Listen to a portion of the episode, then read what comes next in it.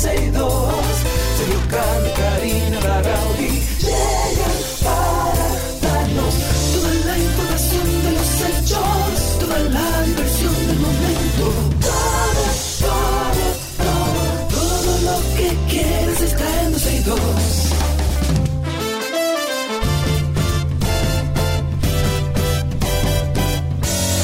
El reloj ya ha marcado las 12, ya comienza 12 y 2. Karina Larrauri llegan para darnos toda la información de los hechos, toda la diversión del momento.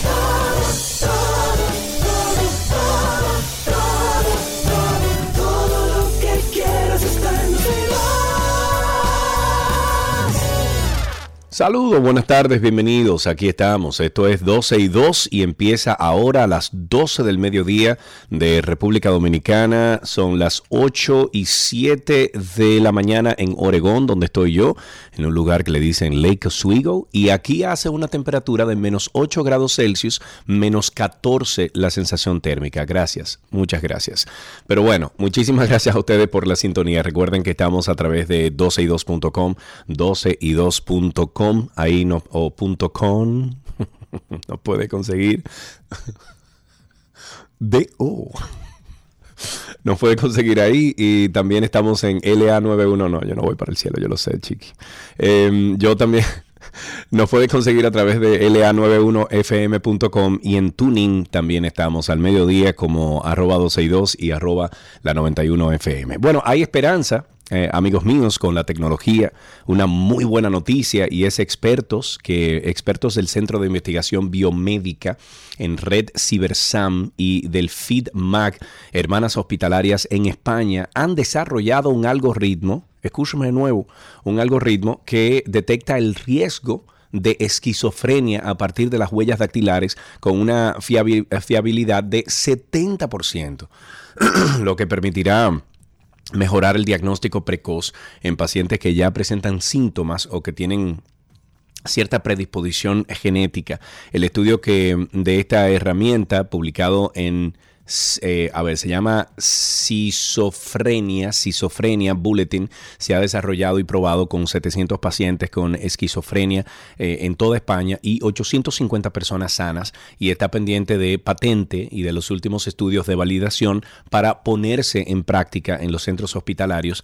Han explicado eso eh, los, que, los que están haciendo este estudio, los responsables. Su investigador principal se llama Raymond Salvador ha explicado el día de ayer en una rueda de prensa en Barcelona, tío, que en el periodo de gestación el tejido de la piel y el del sistema nervioso susceptible de desarrollar más adelante o, o- o enfermedades más adelante como la esquizofrenia es lo mismo lo que hace posible encontrar información relevante en la huella dactilar desde pequeños. Impresionante eso. Y me da un placer grandísimo que lo estén desarrollando esto en España.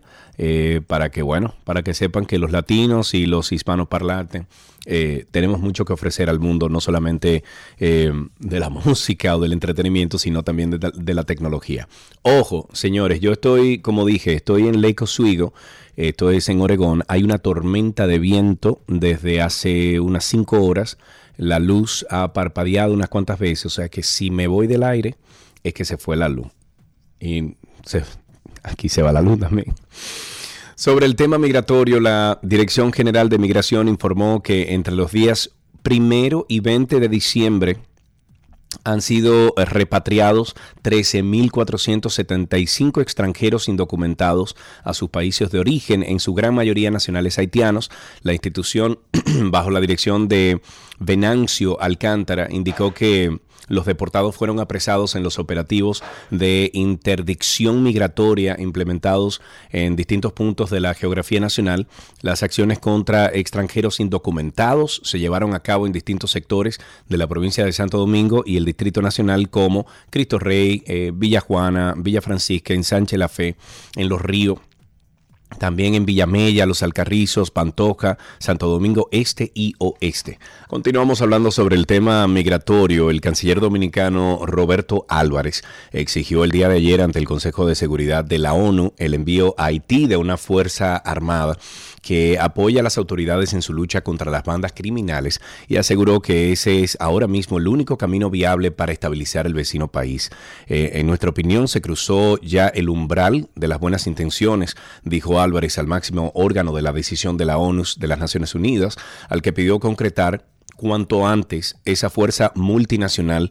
El titular de Exteriores Dominicano apuntó que el gobierno y la policía de Haití están haciendo esfuerzos considerables contra las bandas armadas, pero necesitan apoyo exterior. Ojalá y que se mantenga el mensaje del presidente de la República, que se respete que las tropas dominicanas no participen de esa intervención. Ojalá. En otro tema, el Ministerio de Interior y Policía em, extendió desde ayer y hasta el 8 de enero el horario de expendio de bebidas alcohólicas en todo el país. Los días 24 y 31 no hay restricciones, usted se puede dar el humo que usted quiera. De acuerdo con el comunicado de la institución, de domingo a jueves será hasta las 3 de la mañana y viernes y sábado hasta las 4 de la mañana.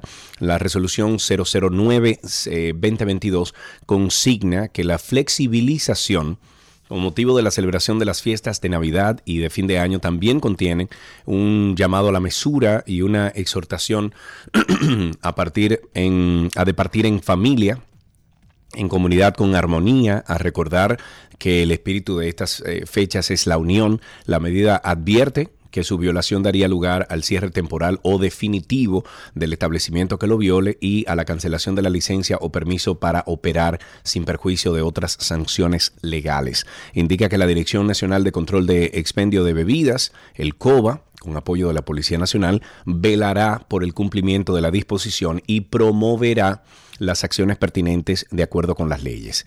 En otro tema, el dirección, más bien, la, un segundito. Ahora sí, la Dirección Regional Cibao Central de la Policía Nacional expresó o apresó más bien a un hombre al que acusan de estafar a varias personas con la falsa promesa de gestionarles visa de trabajo para viajar a los Estados Unidos. El detenido es Kelvin Antonio. ¿Y cómo es que la gente todavía cae? Eh, díganme ustedes, ¿eh? Con ese cuento. Bueno, el detenido es Kelvin Antonio Peña, de 23 años de edad, detenido en el sector de Cienfuegos, esto es en Santiago Oeste. El hombre es acusado de estafar con esa modalidad a al menos siete personas.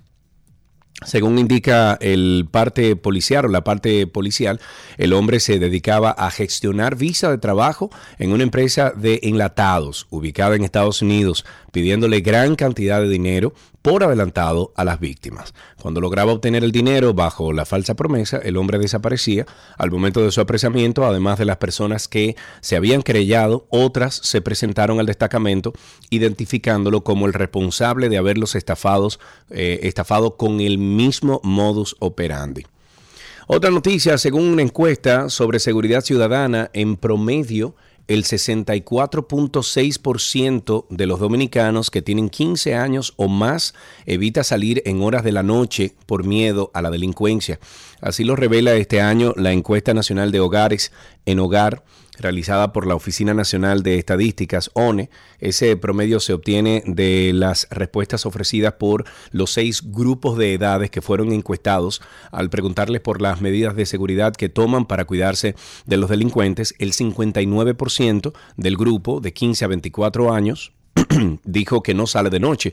El estudio precisa que las estadísticas fueron recopiladas en los 12 meses de la publicación de la encuesta y que a medida que se incrementa el grupo socioeconómico familiar, aumenta el porcentaje de la población de 15 años y más que dejó de hacer alguna actividad por, miedo a la delincuencia y el crimen. Dentro de estos números están las alarmantes cifras que establecen que el 59.5% de los jóvenes de 15 a 24 años ha dejado de salir a la calle por la inseguridad ciudadana. Los resultados también reflejan que el 46.8% de esos jóvenes han dejado de, llevar mucho dinero encima y lo mismo hace el 53.1% de la población comprendida entre 35 y 44 años. Miren, eh, cambiando el tema, eh, la mayoría de los dominicanos viven en una situación financiera de hasta cierto punto sobrevivencia o vulnerabilidad, con un estrés financiero que afecta su salud física y emocional, con gastos mayores a sus ingresos y muchos no logran pagar sus deudas a tiempo. A pesar de, de esta situación hay que ser positivo y es importante enderezar las finanzas para el año 2023. Vamos a hablar un poquito sobre esto y por eso recibimos vía telefónica a Jesús Gerardo Martínez. Eh, quien, bueno, es experto en temas financieros y articulista en acento.com.de. Jesús, muchísimas gracias por estar con nosotros, amigo. ¿Cómo estás? Muchas gracias, Karina. Todo bien de este lado. Gracias nuevamente por la oportunidad. Ah, para nosotros siempre un placer y más cuando vamos a hablar de finanzas. Eh, Jesús, te voy a pedir por favor que te acerques a, un, a una ventana porque en, en, varias ocasiones ya falló tu comunicación y no queremos perderte durante esta conversación. Vamos a ver Jesús, entonces, ¿cómo evitar que en estas fechas como que se nos vaya la mano? No, no, mira, tú sabes que ya las personas desde Black Friday vienen yéndose de la mano y desde, ahí, desde noviembre vamos viniendo dándoles consejos a las personas de que tienen que ser prudentes, de que tienen que priorizar los gastos, de que no compren por impulso, porque la mayoría de las personas terminan comprando por impulso cosas que no necesitan y sobreendeudándose y en enero no tienen dinero. Y entonces llegan a enero con la tarjeta de crédito explotada, con el, el crédito ya a tope y tienen que sobreendeudarse nuevamente. Entonces mi consejo para las personas son es la prudencia, planificar bien lo que usted necesita, comprar lo que usted necesita y no gastar y priorizar los gastos en sus necesidades y los regalos de los amigos lo más cercano. Porque a veces uno quiere regalar aquí, regalar allá, no es que eso esté mal, sino que estamos en un contexto donde las personas tienen que priorizar y optimizar sus ingresos, no gastarlo, porque cada vez con este contexto a nivel mundial de inflación, las personas lo que tienen es menos poder adquisitivo. Sí, sí, es correcto eso. Y, además, no sé, yo, a ver, lo que pasa es que eso cambia con los años, Jesús. O sea, a medida que uno se va haciendo más adulto, a lo mejor, a lo mejor eh, sube el índice de responsabilidad que uno tiene, pues uno se va haciendo más cauto en estos temas. Eh, sin embargo, yo pienso que también hace falta una educación financiera desde pequeño que no tenemos en el sistema de educación de República Dominicana. Y eso es un tema un poquito más profundo, ¿no piensas? Sí, mira, pero yo pienso que viene del hogar. Y yo te pongo mi propio ejemplo. Mi mamá me enseñó a ahorrar desde pequeñito, con la alcancía aquella de ahorro, de la paz, con un celdito. Y uno ahorraba centavitos, cinco centavos, tres centavos, diez centavos. Y mi mamá, te puedo poner, y yo ese hábito de ahorro, se lo he traspasado a mis hijos. Le he dicho, mira, yo tengo su mesada, ustedes lo pueden gastar, pero ustedes tienen que saber que cuando ustedes quieran comprarse algo, papá no se lo va a comprar. Si ustedes tienen sus ahorros, entonces ustedes se lo pueden comprar. Mi hija de 10 años me dice, papi, yo te lo pago de sus ahorros que ella va guardando. Ey, y bien que se oye eso. Papi, yo te lo pago. y me dice, papi, tú me puedes transferir 5 dólares, 10 dólares a Amazon de su dinero, que yo se lo pago. Muy bien. Entonces, muy bien. uno como padre tiene que ir creando ese hábito. No obstante, sí, pero esa, esa no es la media, Jesús, en nuestro país. Eh. Esa no, es la media. Entonces, si no es la media, ¿qué podemos hacer? Tú como comunicador, con ese ranking que tú tienes, con todos sus seguidores, estos tipos de programas ayudan porque uno puede dar consejos básicos, como, como cuáles. El primero es, las personas viven el día a día, no saben dónde gastan su dinero. Entonces, una persona que no sabe dónde gasta su dinero, tiene problemas, Sergio Carlos. Entonces, lo primero que tú tienes que hacer es todo el mundo tiene los ingresos definidos, es decir, ya a mí me ingresan tanto de una o dos fuentes de ingresos. Entonces, después de ahí, tú tienes que hacer una prioridad de tus gastos, organizarlo, listarlo, de tus deudas, por, por tipo de, por tasa de interés. Entonces, lo primero que yo le recomiendo a una persona es hacer un presupuesto simple, en una hojita, en una hoja de papel, mira, mis ingresos son tantos y mis gastos son tantos. Y después es que los números no se equivocan, Jesús. Al final, los números nunca se equivocan.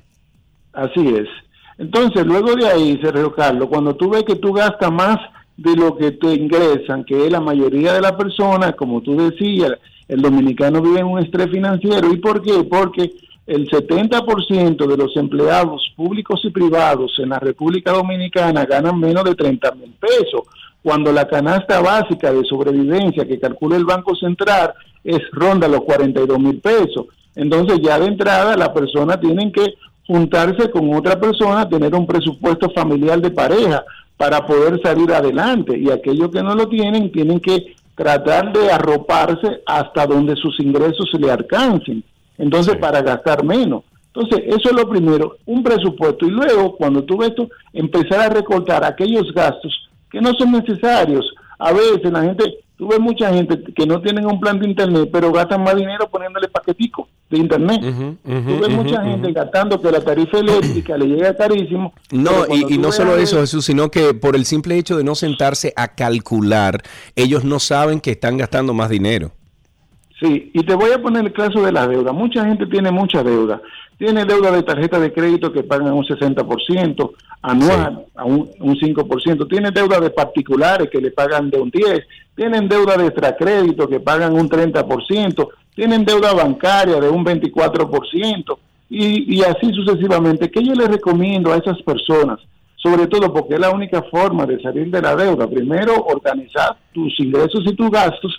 Y luego esas deudas tú debes consolidarlas y aquellos que tienen que han tenido problemas con deudas, hay entidades bancarias que te ayudan a recomenzar. Entonces, tú tienes que consolidar todas las deudas en un solo acreedor y cuando tú consolidas, ya sea en un banco o alguien que te quiera prestar a una tasa de interés mucho menor, tú vas a ver que tú te vas a liberar de intereses, de pago de intereses que te va pagando de más. Y entonces, eso, ese que tú te ahorras, esos intereses que tú te ahorras, te sirven para amortizarle al pago de la deuda y salir más rápido. Entonces, ¿cuál es el compromiso que debe hacer la persona? Después que usted consolidó todas sus deudas con un solo acreedor, con un solo banco, no se meten más deudas, no siguen endeudándose con la tarjeta de crédito, porque la gente dice, ah, mamá, tengo un compromiso. Pero ese compromiso fue el resultado de tú consolidar todas tus deudas. Y ese es un segundo principio de tu salir, o un tercer principio. Primer principio, un presupuesto. Segundo principio, gastar menos de lo que tiene. Tercer principio, consolida todas tus deudas. Y el cuarto principio va, pagar tus deudas, las que tienen las tasas de interés más altas. No, porque de qué vale ahorrar, de que, yo voy a ahorrar un 3%, un 5%, cuando tú tienes deudas que están pagando un 60% de tasa de interés. Es una locura, es una locura y hay que calcularlo justo antes de tú dar ese paso de consolidar todas tus deudas. tú tienes que saber qué tú estás pagando, cuál es el interés que tú estás pagando en cada uno de esos préstamos o en cada una de esas deudas antes de tú consolidar, porque al final puede salirte eh, el, tiro por la culata y tú pagar más impuestos aunque sea un solo pago. Jesús, eh, tres herramientas que podríamos utilizar ya para cerrar esta conversación, eh, para mm, recomendarle a nuestros amigos oyentes tres herramientas que podríamos utilizar para comenzar a ahorrar y organizarnos. Mira, tres herramientas para empezar a ahorrar es revisar, gastar, eh, revisar tus gastos y aquellas cosas que no son prioritarias, deshacerlas. Esa es la primera herramienta que tú tienes. Es decir, gastar lo prioritario, lo que tú necesitas. En la casa, revisar el consumo de tu hogar, revisar todos esos gastos de Netflix, de Internet, de, de compra de, de, de store, donde tú ves que tú estás gastando un dinero que no necesitas gastar. La, tercera herramienta que yo le doy a las personas es utilicen las tarjetas de crédito que más beneficio le den. Hay tarjetas de crédito, yo me acabo de sacar una tarjeta de crédito que me devuelve un 5% del consumo de mi gasolina, que me devuelve el 3% de mis compras en Netflix, en, en, las apps, en Disney, porque eso se lo tengo que tener a la niña, que me devuelve el 3% en compra de supermercado, entonces, que me devuelve. Entonces, eso cuando yo saqué mi cuenta de, de todo eso, ahí me da un ahorro básicamente de 3 mil pesos. Tú dices, ah, bueno, pero 3 mil pesos no es mucho dinero, pero al año son 36 mil pesos adicionales. Entonces, eso va a depender del consumo de la persona. Si una gente consume 20 mil pesos de gasolina y que te devuelvan el 5%, son mil pesos menos de gasolina, al año son 12 mil pesos. Entonces, esos, esos tres consejos para ahorrar y para organizarse financieramente elaborar su presupuesto, gastar menos de y consolidar la deuda con una tasa de interés que sea menor al total de la y no seguir endeudándose. Amén, Jesús. Muchísimas gracias por esta conversación. Eh, Jesús Gerardo, mm, Geraldo más bien Martínez, está en acento.com.de. ¿Cuáles es tu, tus redes sociales, Jesús? Eh, mi, no te escuché bien. Eh, las, redes sociales tuyas, arroba qué? igual, igual, arroba Jesús Geraldo Martínez, en, tanto en Instagram como en Twitter. Excelente. Muchísimas gracias Jesús por estar con nosotros en este inicio de programa. Ya tienen ustedes algunas herramientas ahí para cuidarse de las deudas en, eh, estas navidades. Eh, vamos a terminar hasta aquí este segmento inicial y regresamos con mucho más aquí en 12 Todo lo que quieres está en 12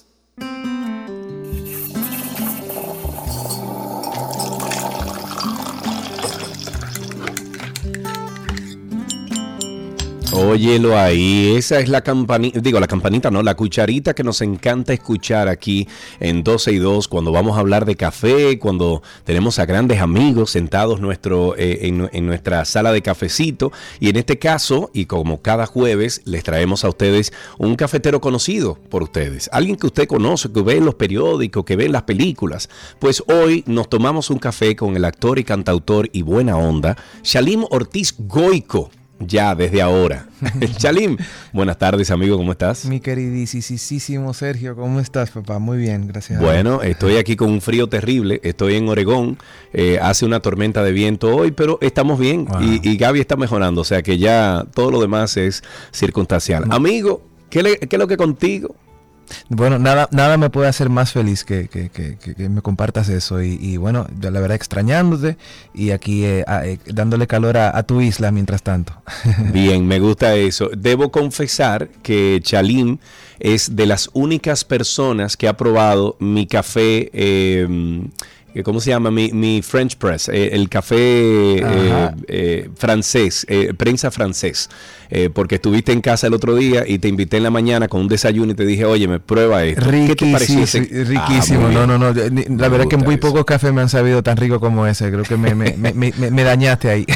eso, eso sería ahora el colmo que yo salga de que cafetero. Barista, barista. barista, exacto. Bueno, pero, pero cuéntame una cosa, Chalim. ¿Desde cuándo tú tomas café? Uf, la verdad que pues tú sabes que como dominicanos nosotros no, nos introducen el café desde de, muy, muy jóvenes, ¿no? O sea, yo recuerdo probar café con, mi mamá y mi papá en, el comedor, en la casa, y, siempre pues es algo muy social, algo muy, muy de, del día a día y que define un poco así como que eh, el, el comienzo de un día, sobre todo en las mañanas. ¿Con qué personaje, Chalín, ya que tú te has codiado con, vamos a decir que grandes personajes del mundo del entretenimiento, eh, ¿con qué personaje tú entiendes que ha sido el café más chévere que tú te has tomado? ¿Con, con quién? Ah, bueno, papá, o sea, eh, tú eres uno de ellos, obviamente. Bueno, no, pero me refiero a Hollywood para allá, cuando, cuando tú te vas en esas, sí, como tú te vas en esa, en esas filmaciones para allá, para Hollywood. Bueno, tú sabes que se toma mucho café en los sets, eso, eso definitivamente. Eh, mira, así que me venga en la cabeza, eh, he tenido la, la, bendición de, poder compartir con mucha gente que admiro. Entre ellos hice una película de, de, Hallmark hace varios años atrás que se llamaba Expecting a Miracle y me tocó tomar café varias veces con Chich Marine y con Jason Priestley de 90210. Que son dos personajes que obviamente por razones muy diferentes admiro mucho. Qué chulo, loco. Chich Marín, imagínate, eh, eh, tiene varias películas que son incluso ya eh, cultura, ¿no? Claro. Que son parte del, del cult culture, de la cultura de, de, culto, ¿no? del cine. Qué duro, men. ¿Y esa película dónde uno la consigue? Esa, esa yo creo que tal vez en, Amazon Prime o en algunas de esas se puede ver, eh, de esas Hallmark movies. Eh, eh, Chich Marín hacía de, sacerdote precisamente, que creo que es la primera y única vez que lo vamos a ver haciendo un personaje así. y Jason Priestley, que obviamente de, de 90210 es un otro actor que yo admiré y crecí viéndolo en esa serie que, sí, yo también. que pues también otra serie de culto de, de los 90. Claro. Claro, ¿tú eres team azúcar o sin azúcar? Yo soy team demasiada azúcar, Sergio. Mira, y, me, acuerdo, me, acuerdo, que me dijiste, me dijiste, tírale dos cucharones grandes. Digo yo, el diantre. Y me, acuerdo que te dije que, que, no envidio a nadie en esta tierra, solo le tengo un poquito de envidia a lo que se disfruta en el café sin azúcar. sí, bueno, eh, es que hay que acostumbrarse porque eh, según los baristas el café se toma sin azúcar, pero cada quien se toma su café como le dé su gana, ¿no? Yo soy de los partidarios de que usted se toma su café como usted quiere y punto. Sí, lo, más cercano a no tomarlo con azúcar, pero sigue siendo dulce, es cuando logré, y una vez me tocó ir a, eh, pude ir a Cambodia a conocer, y allá el café se suele tomar con, con miel, que es riquísimo. Eh, ah, también obviamente sigue siendo dulce, pero no es la, la, azúcar eh, refinada. Creo que varias personas han mencionado esto aquí en, en, en 12 y 2 mientras hablamos de café, que le, echen, que le echan miel. Hay otras que le echan canela. hay, hay, hay, un sinnúmero de, de, eh, vamos a decir que aditivos o, personas que le echan algo adicional al café, no solamente el, el café. Cuando tú viajas, ¿te llevas tu greca? Tu café dominicano o tú donde caigas, tú estás ahí con el café que, te sirva? Yo no viajo sin mi greca, mi querido amigo. ok, wow, sí, a ese nivel. Eh, a ese nivel, la verdad que sí. Eh, eh, y, y, yo creo que todos, hay muchos que se pueden identificar conmigo que, la greca tuya es tu greca, o sea, esa es irreemplazable. Mira, José Ricardo aquí me está diciendo, Chalim, que sí, que el café eh, dice que el café, eh, el café es muy bueno con miel, que es el final. Lo voy a probar entonces, ah, José Ricardo. Sí, sí, sí. Es que pues es, una, es obviamente un, azúcar natural. La miel pues es, pura, es saludable y sigues disfrutando. Para nosotros que nos gusta el café eh, dulce, pues lo disfrutamos bastante. ¿Es un ritual para ti eh, sentarte a tomar café? Definitivamente, sí. Eh, me encanta arrancar el día así, me encanta terminar una comida eh, con un cafecito, un cortadito de vez en cuando. me gusta el, café en varias versiones también, no, no, no estoy casado con una solamente. Me gusta el café negro, de repente si necesito un, un, boost, como dicen por ahí, para despertar. y el cortadito me encanta también. Vamos a seguir entonces conversando con nuestro gran amigo Chalim Ortiz, eh, Goico. Ahora, eh, cuéntame un poquito de esto. Vi en el periódico ayer precisamente, Chalim, que quieres honrar el apellido de tu mamá. Cuéntame cómo llegaste a esa conclusión y, cómo te sientes de utilizar ahora Shalim Ortiz Goico. Pues muy contento, eh, eh, Sergio, porque eh, la verdad yo llevaba muchos años queriendo hacerlo. realmente, pues en Estados Unidos se suele utilizar solamente un apellido profesionalmente, pero nada está escrito en piedra y tampoco es una, una ley ni nada por el estilo. Y pues mi, mi, nombre legal, como quien dice, es Shalim Ortiz Goico. Y, y cuando llegué ahora en esta vuelta, que acabo de mudarme de regreso a nuestra bella isla, que estoy aquí ya residiendo, quise, quise como que no solo honrar el nombre de mi madre y de, mi querido, eh, queridísimo tío Freddy Veras Goico, sino que también eh, eh, simbolizarlo como un capítulo nuevo en mi vida que estoy comenzando ahora con, este, con esta adición de mi, de mi apellido Goico. ¿Cómo llegas a la conclusión, Shalim, de utilizar República Dominicana como tu nuevo hub?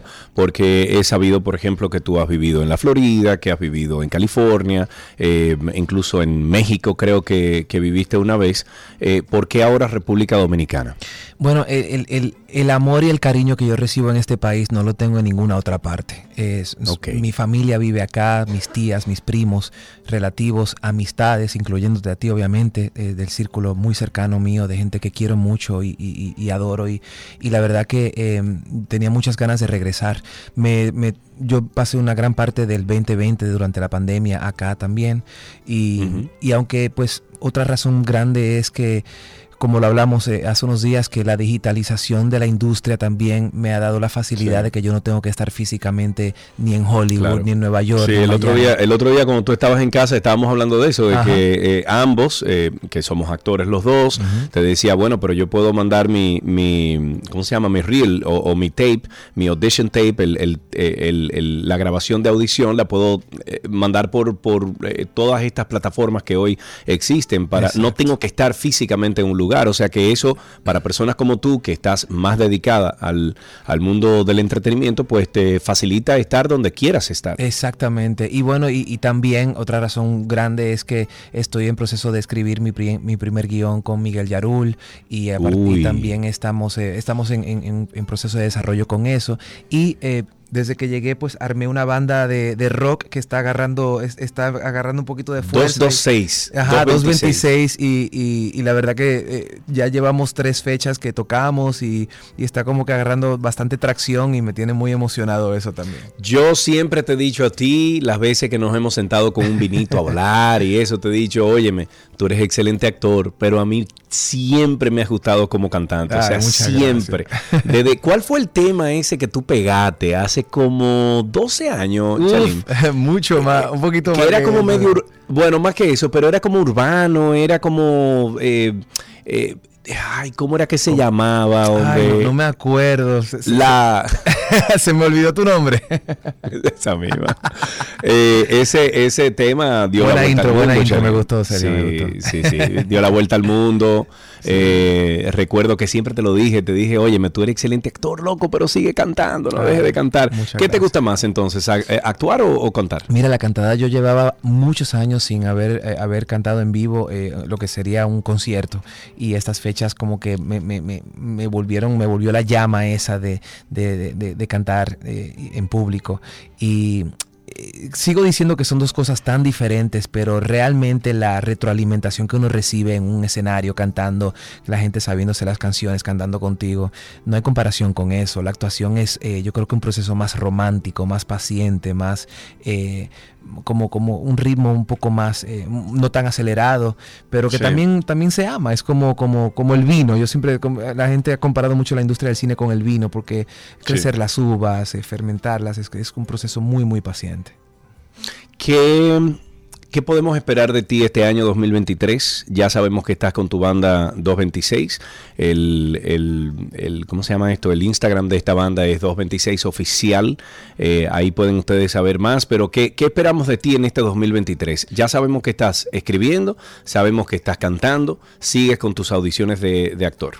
Pues eso realmente, o sea, continuar alimentando, inspirándome, haciendo cosas nuevas, retándome como actor, haciendo personajes de repente que no he hecho antes, eh, proyectos que, que, me, que me ilusiona hacer, trabajar con directores que no he trabajado todavía, eh, por ejemplo, entre ellos José María Cabral, un director que, que, puedo llamar un gran amigo, eh, que admiro mucho, me, encantaría trabajar con él, me encantaría volver a trabajar con, con Fran Peroso, que fue una experiencia increíble trabajar con él en Flo Calle como director, y y eso, eh, eh, querido Sergio, o sea, eh, continuar picando piedra, como decimos, y, y, seguir creciendo las raíces aquí en, en lo que es mi tierra.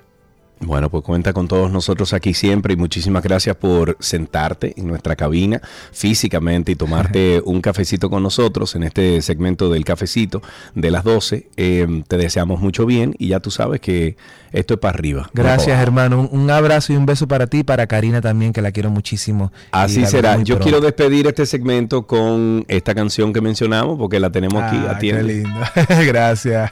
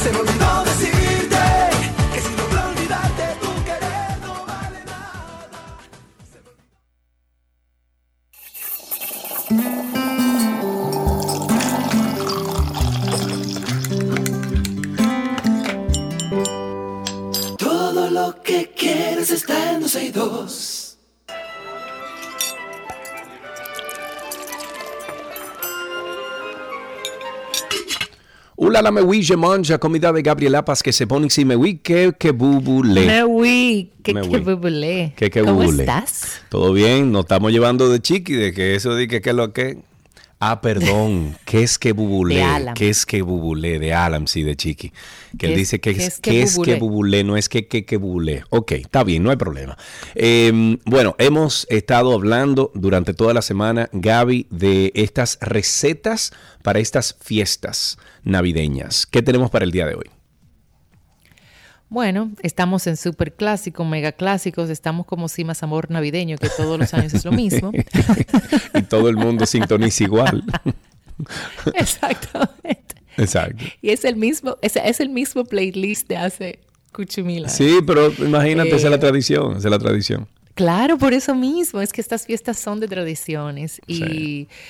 eh, yo le preguntaba los otros días a, a mi querido marido que si él sentía que era Navidad. Y me dice, mira, yo estoy este año más navideño que nunca, porque eh, nos hemos puesto a escuchar canciones de Navidad, pusimos el arbolito, que estábamos pendientes de los eh, regalos, etcétera. Y yo, bueno, sí, como, pero a mí No, yo no, yo la verdad, yo no siento, el- no siento el, el Yo asunto. tampoco. No.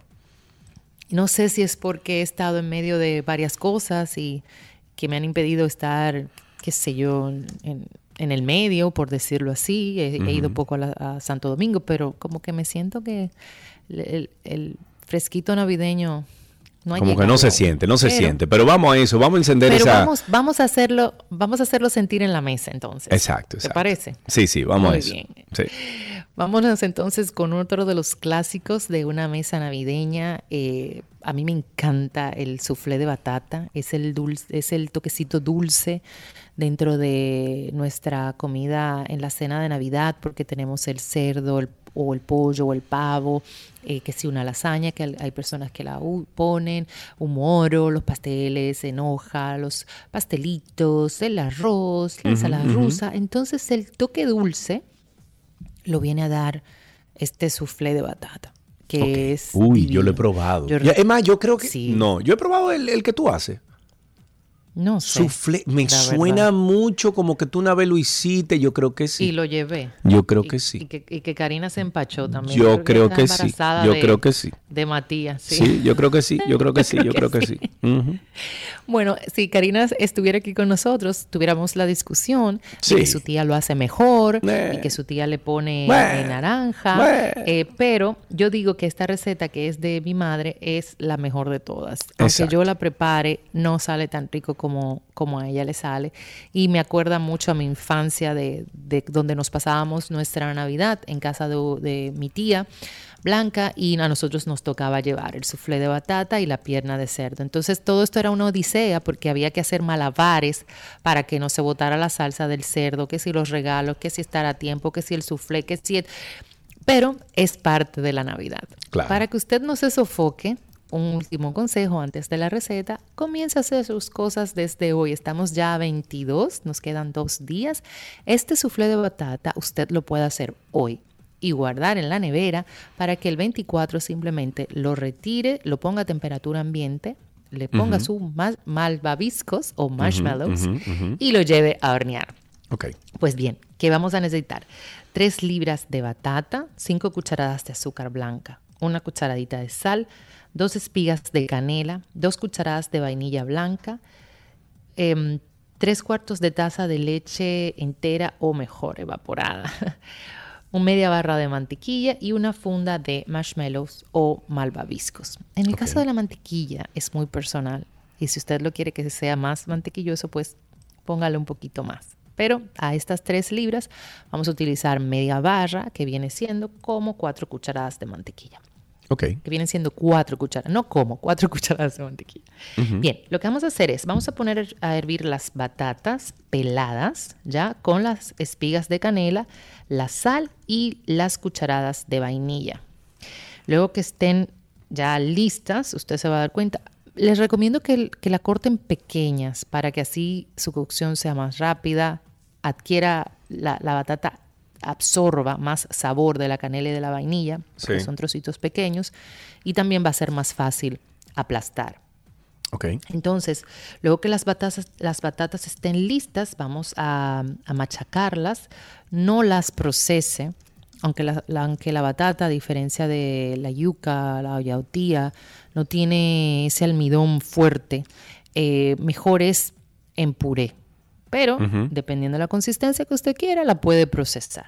Ok. Entonces vamos a, a machacar las, las batatas, eh, vamos a ablandar con la leche, eh, ya sea entera o evaporada. Si usted es eh, vegan, puedo, puedo utilizar la parte de, leche de almendra o si, es intolerante. No sé cómo lo haría con la mantequilla o la materia grasa, ahí tendría que usted buscar a la vuelta.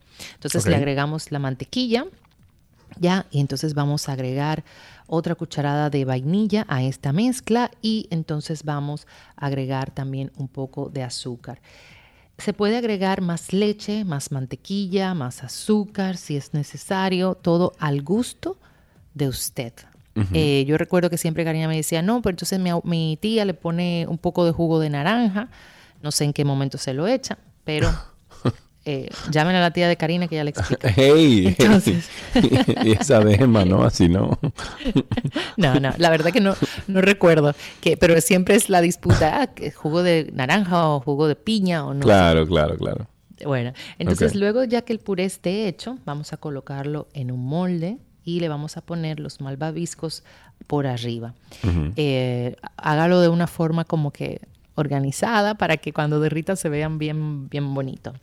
Lo vamos a llevar al horno hasta que doren y derritan los malvaviscos. Pero aquí les voy a decir algo. Si el soufflé de batata usted lo hace, por ejemplo, hoy o mañana y lo guarda en nevera, tiene que estar a temperatura ambiente, como, como les dije al inicio. Si desea, puede preparar su soufflé de batata. No lo ponga en molde. Y cuando lo vaya a moldear, entonces le agrega un poco más de mantequilla, de leche, lo suaviza, lo calienta y lo moldea, es decir, lo pone en el molde donde usted lo va a servir y ahí le coloca los malvaviscos. Vamos a llevar a horno, no lleve a una temperatura muy alta, trabaje en 350 grados para que el soufflé se caliente y los malvaviscos se derritan sin quemarse, porque es sumamente común en este soufflé que se quemen los marshmallows. Entonces, la idea es trabajarlo no más de 350 grados Fahrenheit en su horno y que el soufflé esté a una temperatura ambiente o calentito para que se quede calentito por dentro y que los malvaviscos se puedan dorar. Ya luego, tan simple, lo vamos a retirar del horno y servimos. Otra forma, usted si no tiene muchos comensales, hacer, puede hacer este soufflé de batata de manera individual.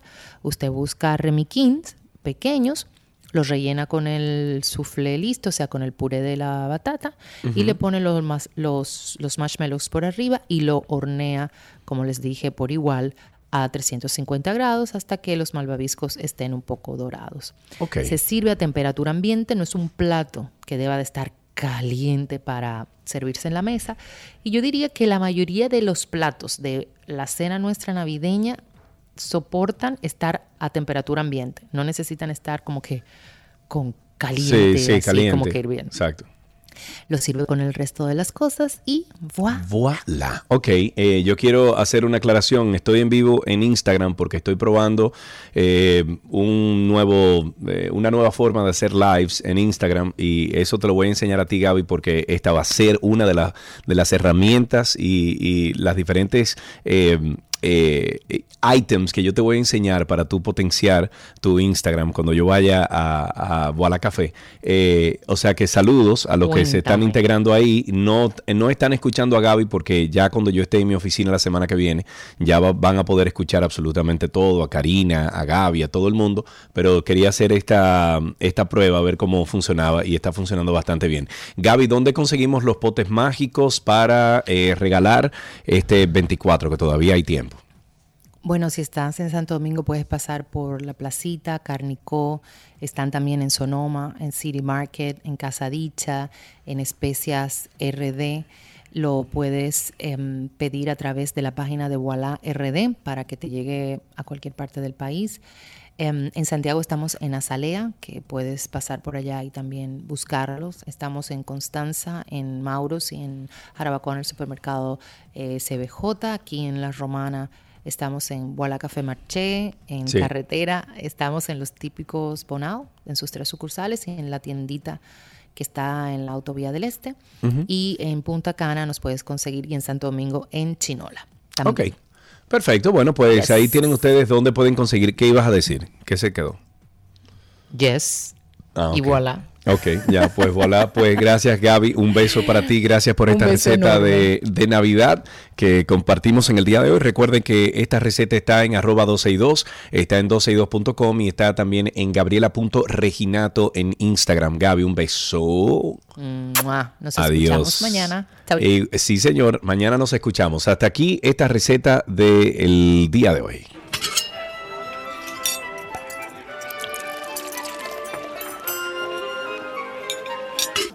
Lo que quieres está en 12 y 2. Let's go, let's go now.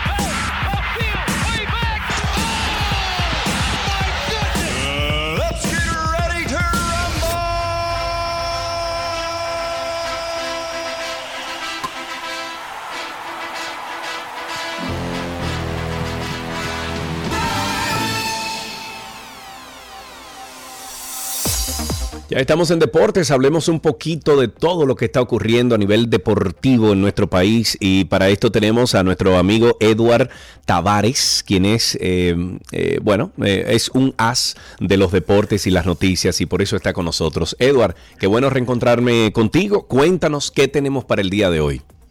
Así mismo, en serio, ¿sabes que me llamaron ayer? Me, me dijeron, no sabía que te llamaba Eduard Taveras, porque Sergio Carlos... No, yo dije, yo lo corregí. Los, los Tavares somos pobres. Oye, dile a esa persona que yo lo corregí, inmediatamente lo dije. Dije Tavares. Dime a ver. Bueno, no, no, mucha, mucha información deportiva a nivel local e internacional, pero sobre todo, no recuerdo, Sergio, tal vez tú lo, lo has vivido también, eh, un día, por lo menos esta temporada, o las últimas dos o tres temporadas, de más cuerda que la de hoy con la victoria de las Águilas ayer en el Quisqueya frente al Licey. De verdad que los memes han estado al nivel Dios. Entendido. Y, y no y, no es para menos porque eh, fue una victoria ante César Valdés y el Licey en la casa, en la casa del Licey. O sea que además estamos en playoffs. Sí, sí, sí. Eh, fue, un, batazo, no solamente en, en, en cuestión de juego, sino fue un batazo porque le ganaron sí, porque se combinaron muchos factores. Primeramente, la victoria fue frente a César. Segundo, al Licey. Tercero, en la casa ajena. Cuarto, la gran actuación de un pitcher que no fue César Valdés, que también pichó muy bien, pero eh, permitió un cuadrangular que fue el de Soyo Almonte y fue la diferencia del partido. Pero la victoria para las Águilas Ibañas que esta noche se enfrentan una vez más, eh, ahora en Santiago de los Caballeros. Esta noche se enfrentan eh, los Águilas de los Tigres y bueno, esta noche, si gana el Licey, le dice, bueno, pero si gana las Águilas, mire, la cuerda de mañana de los fanáticos de las Águilas al Licey va a ser al doble de la de hoy. Eh, por eso es parte. A mí me gusta mucho eso, serio, porque yo pienso que eso es parte de la cultura del pueblo dominicano. la cuerda sin salirse de su tono, sin salirse de su tono, porque eh, muchos se lo toman al personal y todo eso, pero eso es parte porque eh, la cultura del, dominicano no, no, no, o sea... Bueno, pero, pero es el espíritu también del deporte, porque yo creo que eso se da en todos los deportes, algunos más que otros, pero se da en todos los deportes. Bueno, en el fútbol no se puede... Mira, yo relajo con muchas, pero lo, con un fanático del fútbol, sobre todo con selecciones, yo no, relajo porque ya no, no, mucho lío con eso. No, no te metas ahí, no, no te metas ahí. Para completar la cartelera ayer, la victoria para las estrellas, que están ganando, bueno, tienen 2 y 1, al igual que las Águilas, 1 y 2 tienen los gigantes y los tigres, 10 a 5 la victoria de las estrellas ayer, con tres cuadrangulares de Ezequiel eh, Durán, el otro fue de Edward Olivares y de Lewin Díaz.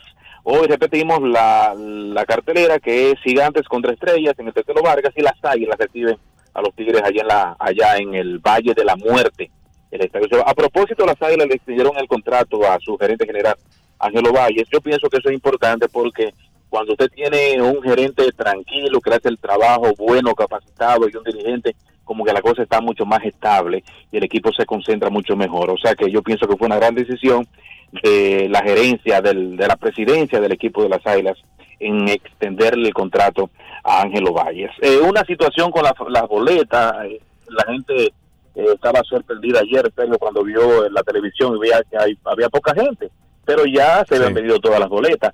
Hay una situación con el mercado negro a otro nivel este año en el playoff, pero además el tema de la plataforma del Licey con el con las boletas se ha se ha embromado para que la gente entienda porque eh, ellos han vendido abonos y cuando la gente va a buscar la boleta de ese abono no aparecen, le han tenido que hacer un pase especial. Yo me preguntaba, en pleno 2022, tú que eres muy... Yo comencé a... Debo, debo admitirte, Sergio, que yo comencé como a interesarme bastante por la tecnología gracias a ti, porque te veía ah, en un segmento que tú... Sí, sí, y además siempre te he visto como un referente en cuanto a la tecnología, siempre estaba como al frente. Yo supe, por ejemplo, de, de, de, de Waze, la, la, plataforma de, de, por ti y, hoy no, no salgo a la calle sin usarlo. Para que tú veas la, influencia que uno a veces eh, logra. Eh, Ejerce sin saber. Uno no lo sabe. Sí, pero siempre de la mejor manera. Eh, quiero aprovechar, Sergio, para, si no podemos ya comunicarnos antes de la, de la Nochebuena, que ya es pasado mañana, la gente piensa que eso falta mucho. Eh, desearte eso es la vuelta al quine. Sí, está, estamos a 48 horas. Desearte a ti y a todo el equipo una feliz Nochebuena y que la situación de salud de tu esposa siga muy mejorando. Eh, Amén, amigo. En los deseos que recaigan sobre todos, incluyendo a ti, a tu familia y, a tus seguidores. Gracias por siempre estar con nosotros, gracias por las informaciones y, gracias por ser uno de esos que sabe informar. Que hay mucha gente que se dedica a la desinformación y al caos y tú no eres uno de ellos. O sea que, Edward, para ti un abrazo y muchísimas gracias por salir al aire con nosotros. Gracias, Sergio, y a todos los amigos de Dos y Dos. Amén. Ahí estuvo esta conversación que tuvimos con Eduard Tavares. Lo puedes seguir en redes sociales como arroba e Tavares con Z31.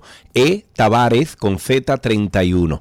Hasta aquí estas eh, noticias del mundo deportivo en 12 y 2.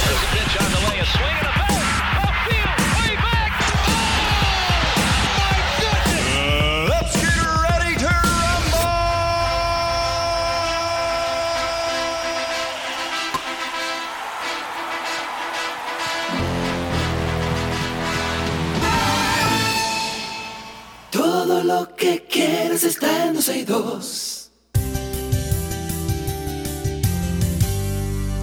Esta es una conversación interesante que vamos a tener con una gran amiga porque se trata de ayudar. Y recibimos a Anina Rodríguez de Reset Radio de 6 a 7 de la noche a través de la X102. Y en el día de hoy no vamos a hablar de cine, eso lo vamos a dejar para mañana, incluso tenemos un especial, eh, sino que vamos a hablar de pijamas por una causa. Anina, buenas tardes. Bienvenida. Hola Sergio, ¿cómo estás? Uh, Estoy bien con frío, amiga. Me imagino, yo me imagino que tú tienes que estar eh, pasando la súper, súper. A mí me gusta el frío, yo no, yo no sé. Está en menos 8 la temperatura aquí. Bueno, bueno, pero potato, potato, o sea, no mentira. o sea, está en 21, em, 21 grados Fahrenheit, menos 7, menos 8 grados Celsius. Ay, ay, ay, sí, sí, lo recuerdo con cariño. Mira. Anoche, em, anoche, yo me metí a la cama, loca, y era así como. Ay, yo te y creo. me decía, ¿qué es lo que te pasa? Y yo, frío, frío. Cuéntame de pijamas por una causa. ¿De qué se trata? Bueno, te cuento rápidamente. Em, la Fundación Madre María es una fundación que tiene muchísimo tiempo ayudando a comunidades y creando espacios precisamente para continuar ayudando.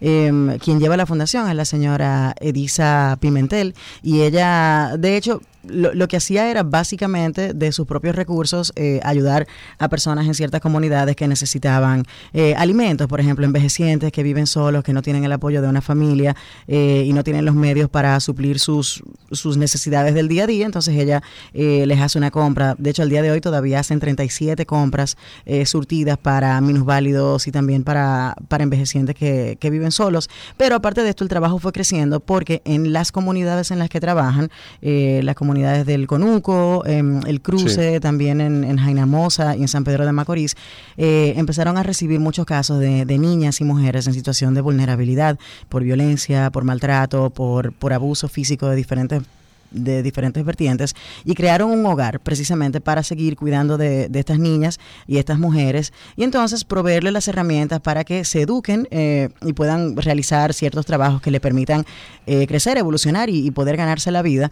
Y, ese es el trabajo que vienen haciendo. Eventualmente, hace algunos seis años atrás, entonces empiezan a crear una fundación puntual para tratar de organizar un poco porque ya se estaba haciendo mucho trabajo y obviamente para buscar la manera de recaudar fondos para ayudar con la labor porque fue creciendo.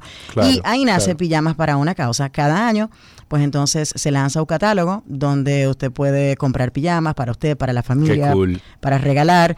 Y a precios, de hecho, que, a mí me sorprendió y yo creo que, ese es parte del razonamiento por el que estoy dando, apoyando desde donde puedo, desde la comunicación para, para correr el mensaje, porque es un trabajo muy lindo, eh, los precios son súper asequibles, las pijamas son de muy buena calidad y entonces esto tiene dos partes, está la parte de las, de las mujeres que confeccionan las pijamas, que son ellas entonces la que, la que encuentran este modo de ganarse la vida confeccionando las pijamas eh, y entonces la parte del dinero que se gana se reparte entre quienes la confeccionan y la otra parte entonces se va al hogar de niñas para arreglar baños, eh, montar equipos en la cocina para aprender a hacer pastelería, una nevera para hacer helados y venderlos en la comunidad, la educación y el seguimiento eh, sobre todo médico, porque muchas de estas niñas por las situaciones en las que se encuentran necesitan acompañamiento psicológico.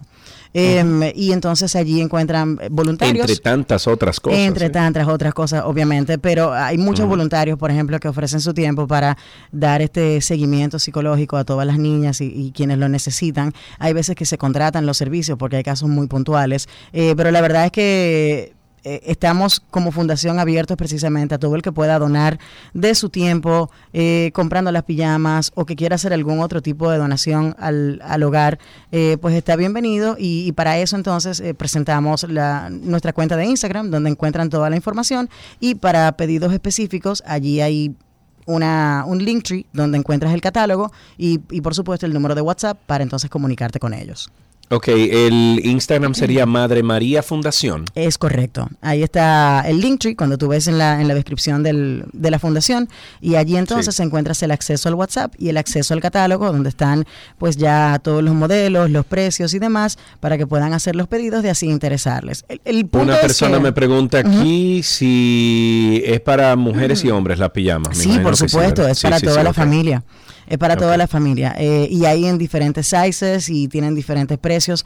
Eh, pero lo, lo, bonito es que con, con, este trabajo que estamos haciendo y vamos creciendo como fundación, nos vamos uniendo unos cuantos, eh, lo que queremos es seguir haciendo cosas durante el año completo, precisamente para que esto no sea una, una actividad puntual de un momento, sino que verdaderamente podamos suplir las necesidades durante todo el año, porque es un trabajo muy bonito y al final del día... Eh, ayudar es bueno porque crecemos juntos como sociedad, como, como comunidad y, y ese es lo más bonito. O sea que yo eh, les recomiendo que sigan la fundación. Si les gustaría compartirla, pues pasen hacia adelante nuestra, nuestro perfil de Instagram y, y si les nace, pues entonces hacer alguna donación, sea de su tiempo, sea de alguna donación en efectivo, simplemente comprar las pijamas, pues ahí está todo lo que necesitan para ayudarnos a seguir creciendo.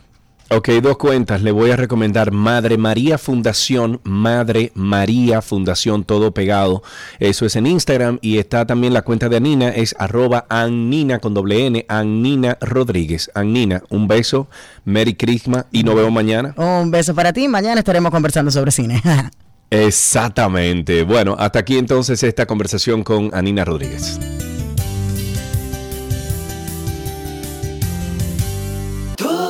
Que quieres está en 12 y 2.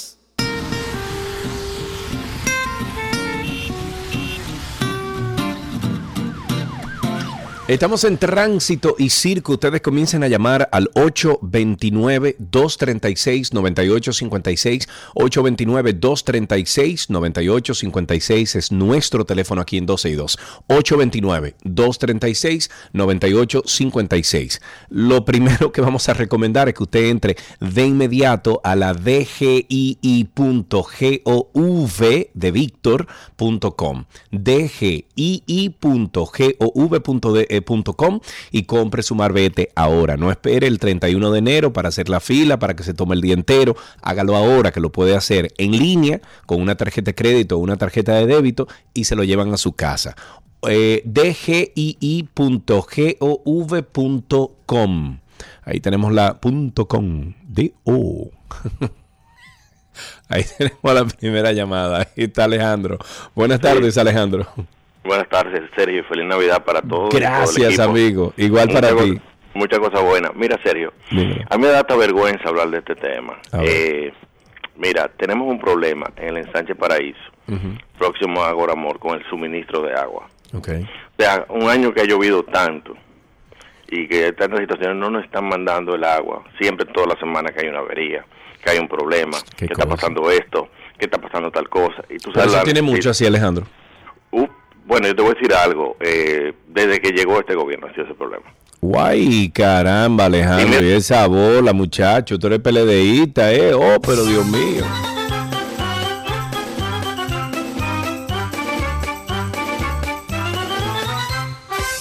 Ahí tenemos a Pedro. Pedro, buenas tardes. Saludos, Pedro. Buenas, buenas tardes, Sergio. Adelante. Mira, un estimado de los de los presos que hay en las cárceles dominicanas, una, vamos a decir, una auditoría de presos. Sí. Entonces, si tú ves el fenómeno delincuencial que, que, que, que arropa la República Dominicana, Sergio, acuciante, ¿verdad? Sí. Mira, el Código Penal establece los trabajos públicos para los presos. Entonces, no es posible que miles de presos en una cárcel, días y días y años y años sin hacer nada, tú sabes los trabajos que hay en, las diferentes provincias del país que los presos pueden distraer la mente, distraer la mente y, pagarse un salario por eso. Entonces puede dar paso, Sergio, a, que, a, que, planifiquen crímenes desde la cárcel, porque son hombres que no pueden ni moverse de ahí dentro. Sí, es correcto. Y, y muchas de las cárceles en países desarrollados tienen programas de trabajo para esos presos, para que, como dices tú, primero generen con qué sustentarse y segundo, que les salga más barato al Estado e, esa es la idea. Eh, creo que Karim Abunaba, en, no lo quiero tomar de referente, pero Karim eh, una vez hizo una propuesta de, unas eh, fábricas que se podían instalar dentro de algunas de las cárceles de República Dominicana.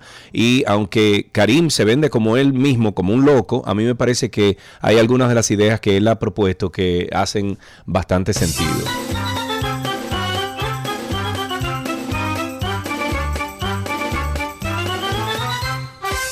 829-236-9856, 829-236-9856, el teléfono aquí en 12 y 2. Tres de los cinco regidores que forman parte de la sala capitular del Ayuntamiento de Pedernales denunciaron que el alcalde Andrés Emilito Jiménez Sánchez tiene aproximadamente tres meses que no asiste a ese cabildo. Oh Dios. Asimismo, también expresaron que dos regidores abandonaron las actividades del ayuntamiento, uno por licencia médica y otro por eh, porque se encuentra fuera del país desde hace un año. La denuncia fue hecha por los regidores Nersulina Pérez, actual presidenta de la sala capitular, perteneciente al Partido Revolucionario Dominicano, em, y Elizabeth Medrano del Partido Revolucionario Moderno, y también a Tami Mancebo del PLD, quienes expresaron que el regidor Leonis Carrasco se encuentra en España desde hace un año y que para colmo de males de la vicealcaldesa Nani Velázquez se encuentra también fuera del país hace varios días. Ahí tenemos a Estela. Estela, muchacha, ¿cómo estás? Ay, yo estoy muy bien, Sergi, ¿tú? Muy bien, gracias a Dios. Con mucho frío aquí, pero estamos bien. Cuéntame, Estela. Mándame un chen para acá. no, tú no quieres estar frío, no, Estela. Me encanta, porque yo tengo la piel dura como los cocodrilos y me Ay, encanta. no, yo no, yo no, a mí me da frío, mucho frío. Ahora tengo los pies congelados, pero bien. Bueno, dos cositas, wow, una antitetánica con ese venenito que dijo el señor del agua, pero ni modo. eh, lo segundo es, tú estabas haciendo el anuncio del asunto del marbete hasta el 31. Correcto. Y las personas que compraron un vehículo y tienen la placa de exhibición hasta mediados de febrero y algo por el estilo. Pues mira, Estela, yo compré un vehículo hace como dos meses, un vehículo usado, y me llegó la placa justo antes de venir a Estados Unidos y me incluyó el marbete. Ahí yo tengo el marbete también. O sea que me imagino que esas personas eh, que compran algún vehículo en, esta, en este eh, momento de tránsito, ¿no? En este momento de, transición donde uno tiene que comprar el marbete, también le llega con la placa. Creo, así me llegó a mí. No sé si fue el dealer que me lo entregó así o, o eso es por ley. Ah, pues hay que averiguarlo por uno de los dos lados. O tengo que llamar al dealer o tengo que llamar a la DGI a ver cómo es el asunto. Vamos a hacer lo siguiente, Estela. Si alguien sabe cuál es el procedimiento, si tú eh, compras un vehículo ahora y ese tiene placa de exhibición hasta febrero o marzo, ¿cuál es el proceso con el marbete? Si alguien nos puede ayudar con eso, que nos llame al 829-236-9856, 829-236-9856, el teléfono aquí en 262. Seguimos tomando llamadas a ver cómo está el tránsito cómo está el circo, cómo están las calles de nuestra ciudad capital y Santiago o del país. El Cuerpo Especializado de Seguridad Fronteriza Terrestre, el CESFRONT, removió un contenedor que fue colocado por ciudadanos haitianos para bloquear la puerta fronteriza eh, Carrizal Elías Piña del lado del vecino país. A través de un comunicado de prensa, la institución dijo que sus agentes tuvieron que utilizar dos palas mecánicas para movilizar el contenedor, empujarlo hacia territorio haitiano y poder entonces entonces cerrar la puerta. El comunicado dice, y cito, este vehículo de carga pesada fue mantenido por individuos no identificados eh, de nacionalidad haitiana, quienes utilizando armas de fuego obligaron a los ciudadanos Joel Alberto Santana, conductor del camión, y Elvin Manuel Mota eh, a abandonar el vehículo en medio de la vía, impidiendo el flujo de tránsito desde y hacia territorio dominicano. Según indicó el CESFRONT, la acción fue realizada en represalia a la detención de un ciudadano haitiano con estatus migratorio irregular que intentó agredir a uno de los miembros de la institución. Oye, cómo que va la cosa. 829-236-9856. 829 236-9856. Si alguien sabe cuál es el proceso de las placas de los vehículos, eh, Estela llamó, nuestra oyente, y dijo, eh, o más bien preguntó que qué pasa con un vehículo que uno compre ahora, que tenga la placa de exhibición hasta febrero o marzo, cuál es el proceso del marbete. Si alguien sabe, que por favor llame y nos cuente cómo es eso.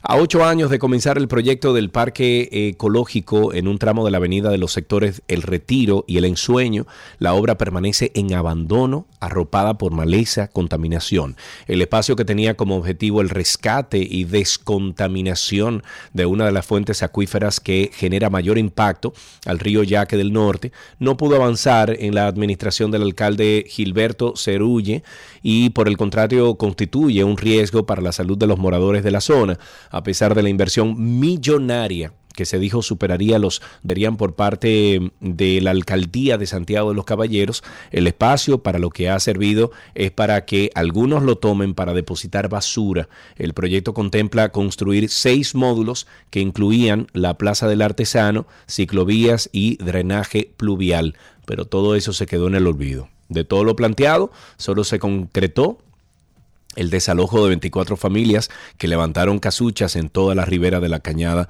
de Nivaje. Y después todo sigue igual. 829-236-9856. Ahí tenemos a nuestra amiga Clara en la línea. Hola Clara, ¿cómo estás? ¡Epa! Todo bien, ya tú sabes, aquí solo, Karina me abandona. no llores, no llores, no llores. Pero bueno, ¿y tú cómo estás, Clarita? Cuéntame, ¿cómo está la calle? Gracias, todo fino, la calle caliente, supuestamente por fuera, tú sabes, gracias a Dios por el aire acondicionado. eh, muy muy transitada, ando por echarle de gol, sabrosa ella, muy buena. sabrosa. Entonces, sí, entonces te digo, lo de eh, Estela, la placa de exhibición, eh, eh, todo el mundo sabe que la placa de exhibición, no todavía tú no tienes una placa original y ellos te la tienen. Y como ella va a andar con su placa de exhibición, no va a necesitarla el, el marbete, porque cuando le entreguen la placa ya definitiva, viene con su marbete. Eso iba a decir, porque yo compré un vehículo hace como dos meses, un vehículo usado, y cuando me entregaron la, la placa justo antes de yo venir a Estados Unidos, eh, me entregaron el marbete también, o sea que me imagino que venía con la placa. Eso es así, eso es así. Bueno, pues Clarita, un beso para ti, feliz Navidad, amiga. Feliz Navidad, los quiero, un abrazo a Gaby. Igual. Igual, igual, igual. Muchísimas gracias. 829-236-9856. 829-236-9856. La Federación Regional de Trabajadores del Transporte eh, anunció para el viernes 23 y sábado 24 de este mes de diciembre un aumento de 5 pesos. Diablo, qué abuso. 5 pesos en el precio del pasaje del transporte urbano en Santiago. Durante esos días, los usuarios pagarán 40 pesos por el servicio de transporte mediante un aviso colocado en las unidades del transporte público.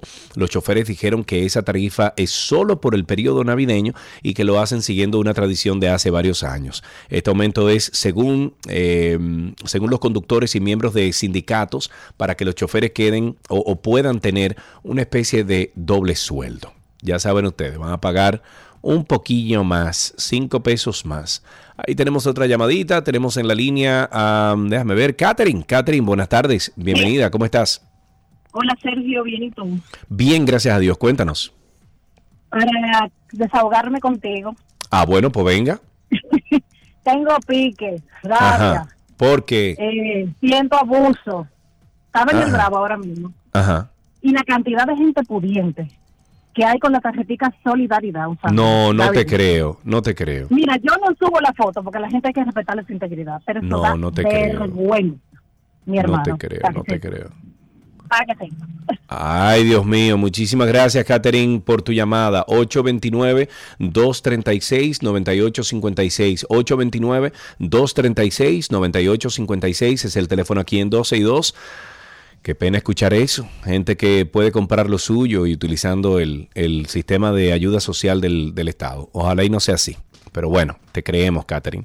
El presidente del Colegio Médico Dominicano, Rufino Senencaba, se reunió este miércoles con el Consejo Nacional, le hace ayer, con el Consejo Nacional de Seguridad Social, en busca de una solución a su lucha en contra de las administradoras de riesgo de salud.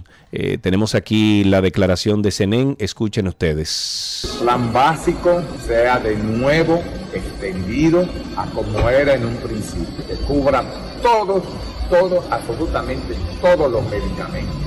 Que la receta no se la chiquen, que no se la corten, que no se la mutilen. Que la seguridad social cubra todas y cada una. Señora, hace, 12 años yo era presidente del colegio médico y teníamos cólera donde ustedes mismos lo ven hoy. ¿Para qué ha servido eso?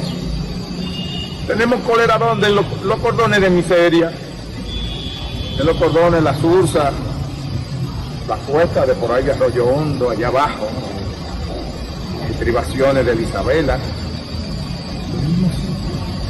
¿A qué ha servido esto que no haya sido para acumular dinero? República Dominicana es el único país junto a Panamá que van a crecer en el 2023. Más de 5.3% informó la CEPAL.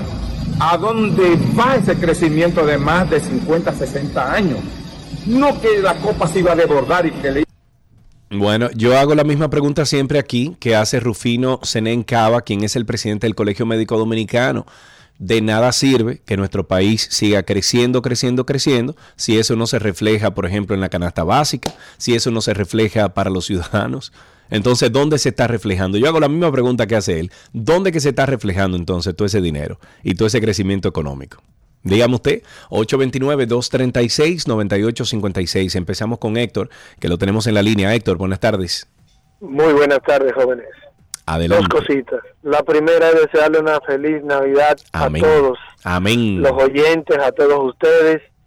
Y que no se olviden de invitar a Jesús a su, a su cena, ya sea en familia, ya sea individual, ya sea como sea, por el motivo que sea. Así es. La segunda, el segundo detalle que yo quiero eh, solicitar es que ojalá que el Señor nos bendiga este año y que nuestros amigos del Intran, los cuales me disculpan personalmente, pienso que, que estoy malgastando mi dinero con ellos, eh, se dediquen a generar el respeto en el manejo de los ciudadanos. O sea, los ciudadanos, yo no sé, habemos, hay dos o tres, porque siempre son dos o tres, no la mayoría, gracias al Señor. Que como que se levantan en la mañana y dicen, ¿a quién voy a zarar hoy? y entonces empiezan a meter...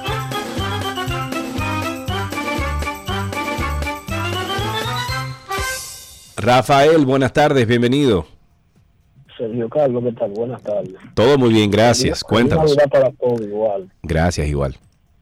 Mirando los acontecimientos, Sergio, yo veo que en la ciudad la DGC no está fluyendo mucho, pero en la zona oriental, para mí que lo mandaron a poner, yo creo que hay una estrategia que ellos mandan a poner tránsito lento. Pero un desorden, una no hay forma de entrar. No, ¿cómo va a ser? ayer yo, yo vi un tapón y gracias a Dios me tocó la puntica del tapón y me pude devolver, pero es intransitable. Ah, mira, pues tengan, tengan cuenta entonces, señores, ahí en la ciudad colonial.